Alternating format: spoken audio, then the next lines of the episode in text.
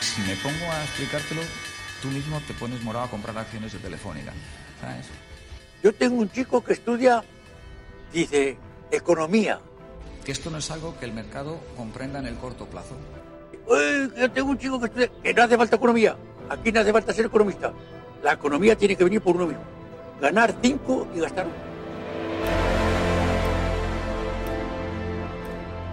Empiezan los FinPix. Soy Mariano Angulo, esto es No Financieros y vamos al lío. ¡Que invierta su puta madre! On the vaccine front, that's been absolutely incredible. It's uh, nothing like that has ever happened medically, and uh, I think people are acknowledging that, and it's having a big effect. But uh, the stock market's just broken 30,000. Never been broken that number. That's a sacred number, 30,000. Nobody thought they'd ever see it. Uh, that's the ninth time since uh, the beginning of 2020, and it's the 48th time that we've broken records in during the Trump administration. And I just want to congratulate all the people within the administration that work so hard. And most importantly, I want to congratulate the people of our country because there are no people like you. Thank you very much, everybody. Thank you.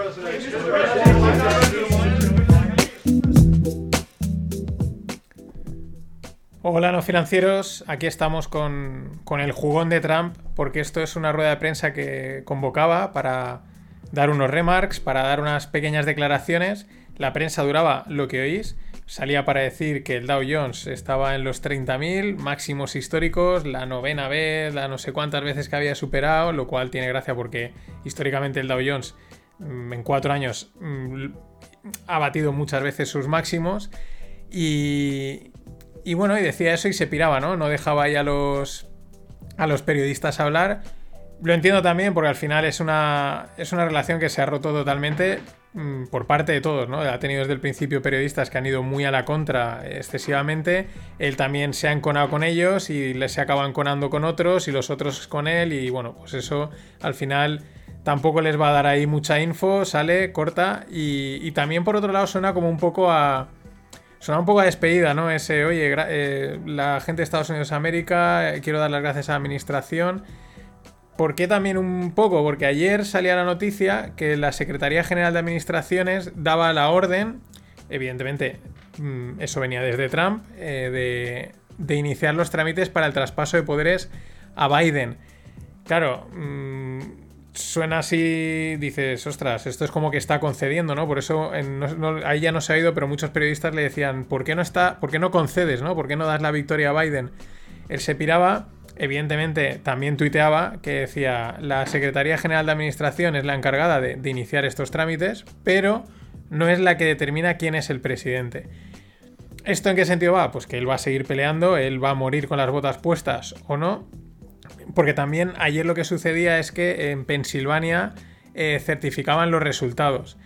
Pero esto por otro lado también había gente que salía y decía que esto de que Pensilvania eh, pues certificase los resultados actuales, es decir, para los eh, demócratas, como que estaba previsto y lo único que hace es empujar más el caso al Tribunal Supremo, que parece ser donde quiere llevarlo, llevarlo Trump.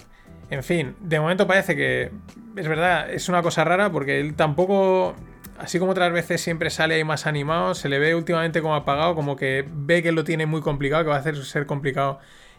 Independientemente de que haya habido eh, robo o no, o haya habido jugada, eh, es la sensación que da. Pero bueno, veremos a ver, porque este tío como de cualquier día coge y, lo pone todo patas arriba.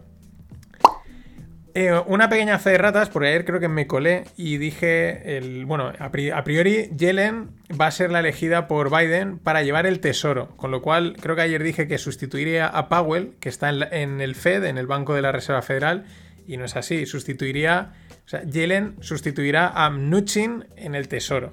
Y Powell seguirá porque los, los ciclos de cambio de la Fed son distintos, no, no coinciden con el, con el cambio de presidente, ¿no?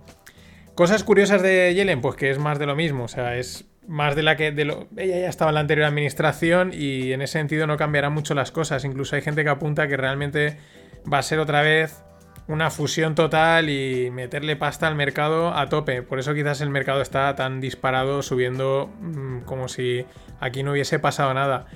De una manera, pues, francamente, exuberancia irracional pura y dura. cosas curiosas, porque hace un- unos meses Yellen decía que la Fed, bueno, el Estado, en pocas palabras, pero al final ya te lías cuál es el que está comprando, porque uno está poniendo el dinero, el otro lo compra, bueno.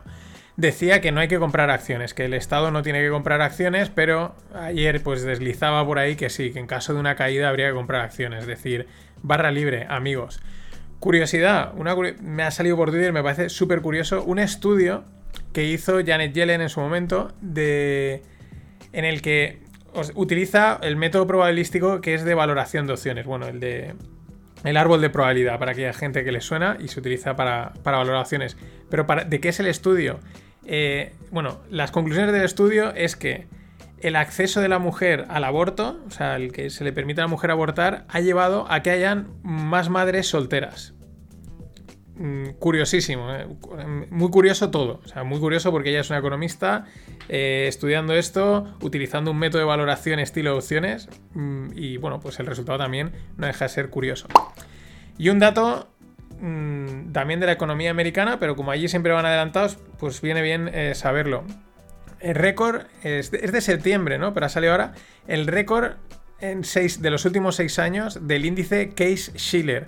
¿De qué va este índice? Del precio de la vivienda. Récord de los últimos seis años. Lo comentaba creo la semana pasada. Había gente que apuntaba a, que la cosa estaba muy caliente en el mercado inmobiliario americano. Pues bueno, una distorsión más de tantas que están sucediendo en la economía para bien, para mal o para donde estemos, que muchas veces no lo sabemos. Los que van a su marcha es JP Morgan. Otra posible multa de 250 millones. Vamos, o sea, como si te piden, oye, multa de un euro por haber hecho esto mal, ¿no? En, no sé quién decía, decía, bueno, pero ¿estos tíos han hecho algo legal en los últimos años o qué? En fin, otra más. Igual que Goldman Sachs, esto no es multa, pero esta ya es, es una mítica suya.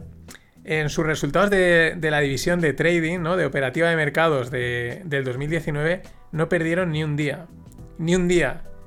Todos los días en positivo. Eso es de, bueno, de, de cracks, de controlar el mercado. En el 2018 tuvieron un día de pérdidas. Un día. Esto es ni un día. O sea, esto es realmente desde el, desde el punto de vista de mercados es técnicamente imposible porque mm, una vez ganas, otras pierdes, es muy complicado. Claro, evidentemente estos pues, son, son máquinas y, saben perfectamente todo lo que sucede, por no decir que lo mueven.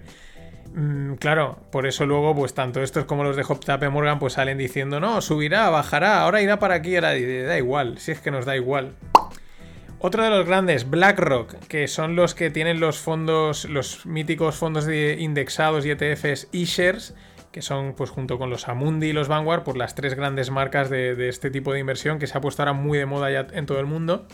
Bueno, al ser de indexación, es decir, de, pues le meten pasta, por ejemplo, a, imaginemos al IBEX 35, pues lo que hacen es comprar to- todas las empresas del IBEX 35. Por lo tanto, eh, BlackRock es uno de los grandes accionistas de la gran mayoría de las empresas del mundo, entre ellas, pues el Santander. Y esta noticia es curiosa porque es prácticamente segundo accionista el Santander.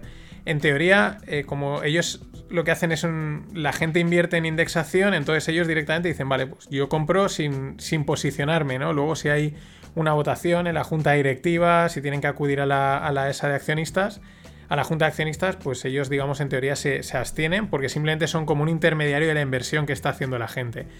Pero claro, aquí esta noticia es curiosa porque hay el, terminal que es Bloomberg, que es el de información, el de datos de financieros para contratación, que se utiliza en todas las, las entidades financieras, es un pedazo de terminal, vale una pasta al mes. Pues bueno, estos parece ser que han conseguido un acuerdo con, gracias a ser importantes inversores en el Santander, para que Santander empiece un poco a dejar Bloomberg y empiece a utilizar una, una nueva plataforma de ellos llamada Aladdin. Esto aquí hay un, como una cosa un poco eh, cruce de intereses cruzados, mm, un poco raros, ¿no? Cosas que pasan. Y cosas que pasan en el Banco Central de Suiza. Tienen más acciones del tipo A que Zuckerberg. De, o sea, perdón, tienen más acciones que me, me he colado. Tienen más acciones de Facebook de las de tipo A que Zuckerberg. Esto de las acciones tipo A es que eh, hay veces que pues, cotizan tipo A, tipo B, porque a lo mejor una tienes derecho a voto o derecho, o derecho a dividendos o cosas así. Hay como una serie de derechos y o tienen preferente, una historia así. Entonces están las tipo A y las tipo B. Pero lo curioso es que tienen más acciones, unas pocas más que el propio Zuckerberg. ¿Qué es lo que sucede? Pues que lo que comentaba el otro día. Mm, hay una búsqueda también de, cierto refugio por la incertidumbre que se prevé en general en los próximos años en el mundo y pues esa incertidumbre va a por una de las monedas más seguras, por así decirlo, es el, el franco suizo. Eso que hace que el franco suizo se dispare contra el resto de monedas. Eso que hace que ellos el tema de la exportación e importación les penalice. Hace unos años, en la anterior movida de esta, lo que hicieron fue desde el Banco Central de Suiza decir, fijamos la cotización del, franco suizo contra el dólar a tanto. Claro, eh, para hacer eso tenían que hacer un juego de divisas, ¿no? Eh, comprar de una y vender de otra constantemente. Se les cargó el balance y llegó un momento que no pudieron sostenerlo y tuvieron que, decir, mira, eh, quitamos esto, el precio este fijado que hemos puesto de cambio entre, entre el dólar y. Bueno, el dólar y el euro con el, con el franco. Y bueno, eso una petada en las casas de trading de Forex espectacular. O sea, petaron a varias, porque claro, se disparó de golpe, ¿no? Pues parece ser que todo esto que está haciendo el Banco Central de Suiza de comprar acciones a lo bestia de, de, las tecnológicas es para intentar seguir manteniendo devaluada su moneda, para que no se les dispare. Mm, bueno, pues veremos. Al final, cuando estás intentando sostener a un mercado, controlar el precio en un mercado es muy complicado. Veremos qué pasa. Eh, tiene 843.000 o sea, 843 billions, que serían 843 mil millones en activos el Banco Central de Suiza, de los cuales 42 mil millones son de oro y para que nos hagamos una idea, esas acciones de Facebook son 1,4 billions, o sea, 1.400 billions, muy poco, pero ya digo, están comprando un montón para intentar seguir manteniendo su moneda en parte evaluada, por al final lo que hacen es emiten francos y claro, tienen que comprar dólares para comprar las acciones, ¿no? Y en ese cambio estás vendiendo tus francos y comprando, al vender tus francos estás intentando devaluarlo, ¿no? Esa es un poco la jugada que parece ser están intentando hacer. Y aquí en España, los accionistas del grupo Prisa, el mayor uno de los grupos de, bueno, el grupo de comunicación más importante, no sé por, por facturación, seguro que no, pero por presencia y por influencia en la opinión pública, política, etcétera, pues seguro el más importante es un, vamos, es un arma mediática directamente. Pero bueno, eh, Blas Herrero, que es el de la radio Kiss FM, pues ha hecho una oferta de 200 millones para comprar el grupo Prisa. Los accionistas del grupo Prisa han rechazado la oferta, dicen que es insuficiente, que ellos creen que el grupo Prisa vale 400 millones. Eh, un grupo que el año pasado perdió 180 millones y tiene una deuda de 1000 que ahora pues creo que le han rebajado unos 800. Eso no vale 200, eso vale cero. Pero claro, es que es, es un arma política.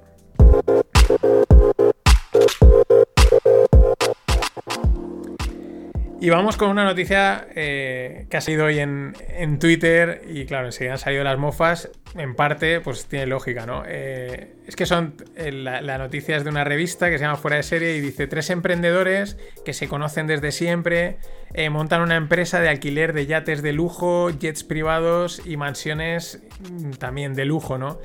Claro, cuando ves los nombres de los tres, dices, es que esto es los típicos emprendedores del garaje, ¿no? Que ponía un poco en la gente de coña, ¿no? El primero se llama. Los tres son del 88. Bueno, pero está, está aquí. Pero es que, claro, estas cosas también hacen gracia porque el primero se llama Borja Barrilero Maestre, bien, dos apellidos. Ahora viene lo divertido, porque son gente de apellidos compuestos, y a mí eso me mola mucho los apellidos compuestos. El segundo se llama Tadeo Aznar Pan de Soraluce. Y como alguien decía, dice, yo tengo pan de Sora Luz en mis apellidos y no renuncio ni a una coma. Pero es que el tercero es ya espectacular. Enrique Gutiérrez guion Herrero Álvarez de Estrada. Claro, eh, da las de, bueno, esta gente se, le huele que tienen billetes, ¿no? Eh, pero bueno, al final yo creo que cada uno monta los negocios acorde al nivel al que puede acceder, ¿no? Eh, unos montamos negocietes y estos pues montan negocios de yates de lujo y tal.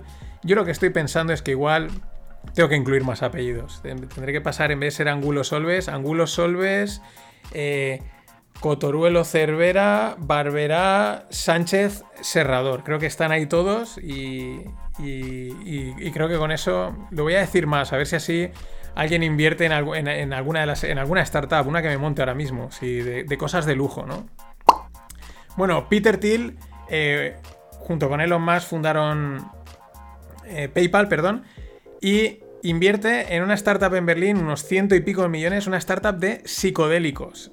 Ojo porque esto también creo que va a ser una tendencia bastante potente. El otro día viendo una, una de las conferencias de Jordan Peterson hablaba de, de, que se han hecho muchos estudios con la silocibilina o silobicilina, algo así. Eh, me la he mirado antes y me lía el nombre un montón que bueno, son drogas psicodélicas que generan estados alterados de conciencia, pero parece ser que tienen en ciertas enfermedades, en ciertos momentos, tienen un impacto muy bueno gracias a ese estado alterado de conciencia. Entre ellos, por ejemplo, en enfermos terminales. No es que les cure, pero les prolonga, parece ser que tiene un efecto en la prolongación de la vida y en esos últimos años, pero muy bien. Por eso digo que me ha llamado mucho la atención la noticia y pues puede, puede que empecemos a ir bastante de este tipo de, de, de startups, ¿no? De negocios. Ronda de 140.000 euros para Encantado de Comerte. ¿Qué hace Encantado de Comerte? Pues mmm, la comida esta que sobra en supermercados, hoteles, etcétera, pues ofrecerla, ¿no? Para que la puedas comprar con un descuento. Así que, pues bien, oye, economía del circular, ¿no? Del reciclaje de comida, sería en este sentido. Y luego, eh, ronda de 800.000 euros para eYard.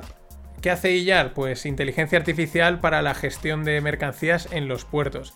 Esta me llamó la atención porque en la carrera, cuando tenía una asignatura de puertos y nos contaban que en los puertos españoles, eh, claro, decían, no, la tecnología. Dicen, no, no, aquí en los puertos españoles no dejan meter tecnología. Eh, ya sabéis cómo está la movida de estibadores y tal. Y es una cosa que no tiene lógica porque no sé cómo estará actualmente, pero sé que estaba así. Creo que deben de seguir los tiros por ahí. Ha entrado un poco de tecnología, pero quizás no toda la que debería por bueno, porque claro, esto quita muchos puestos, pero es que justo los puertos son una cosa fácilmente automatizable, por así decirlo. Y en el mundo blockchain, cripto, etcétera, pues si las bolsas suben, pues las criptos también suben. Bitcoin a un paso de los 20.000, de los máximos históricos. Los maximalistas de Bitcoin decían, no, no va a haber all season, esto es ya solo Bitcoin, olvidaos de las otras criptos. Pues no, las otras criptos están también pegando petardazos. Ethereum por encima ya de 600. Ripple ha, tripli ha triplicado por 3 en apenas una semana. Una maldita locura. Eh, vamos, pero no hay FOMO, ¿eh? Ojo, no hay FOMO y nadie habla de esto, que quede claro. Más cosas, Ethereum 2.0 va cogiendo forma. Acordaros, va a pasar del Proof of Work al Proof of Stake. Va cogiendo forma porque ya tienen prácticamente, eh, necesitan que se estaqueen un montón de monedas y las tienen prácticamente todas. Y esto va a ser muy interesante, es un movimiento eh, tecnológico pero importante. Otra cosa, otro proyecto de, de DeFi, de Decentralized Finance, que le, que le, meten un hackeo de 20 millones. Este caso se llamaba Pickle Finance. Bueno, esto yo lo he comentado siempre. No es ni bueno ni malo, son cosas que pasan. Eso no quiere decir ni que esté muerto, ni que, ni que sea la leche, ¿no? Es normal que hayan este tipo de errores, sobre todo cuando estás intentando construir unos sistemas, yo creo, que tan complejos, ¿no? Y por último, me llama mucho la atención Masayoshi Son, el CEO de SoftBank, que es un genio de las inversiones y de todo. Dice, yo no entiendo Bitcoin. O sea, es un tío que en el 2017 le convencieron, metió dinero, claro, pilló el pico y palmó pasta, ¿no? Pero ahora actualmente sigue diciendo, no entiendo Bitcoin. Y me llama la atención porque es un tío dedicado a la tecnología, es un tío que en el propio artículo dice, prefiero centrarme en la inteligencia artificial en los próximos 300 años. Entender la inteligencia artificial a mí me parece infinitamente más complicado que entender Bitcoin. Y que un tío inteligente que sabe de tecnología diga que no entiende Bitcoin es una cosa que me, me choca muchísimo. Tengo que hacer una lista de los que lo entienden o están en contra y los que no lo entienden y los que sí o lo que sea. Es verdad que toda la gente que es inteligente aquellos que se han posicionado, ninguno habla de historias raras, hablan de cosas de mercado y los que no se posicionan o están en contra, pues mmm, son bastante, bastante duros. Por ejemplo, Michael J. Barry, el de, el de Big Short, el que acertó la, la burbuja, que también dice que en los indexados ETFs hay ahí una movida gorda. Veremos, esperemos que no se cumpla porque sería una movida muy gorda. Pero el tío el otro día leí un tweet que decía, no tengo nada inteligente que decir de Bitcoin. Y yo creo que es gente que hay que tener en cuenta. ¿Por qué? No lo sé, no lo explicó, pero me chocan, me chocan mucho este tipo de, de afirmaciones de cierta gente. Esto ha sido todo. Hasta entonces. Always look on the bright side of life. Always look on the light side of life.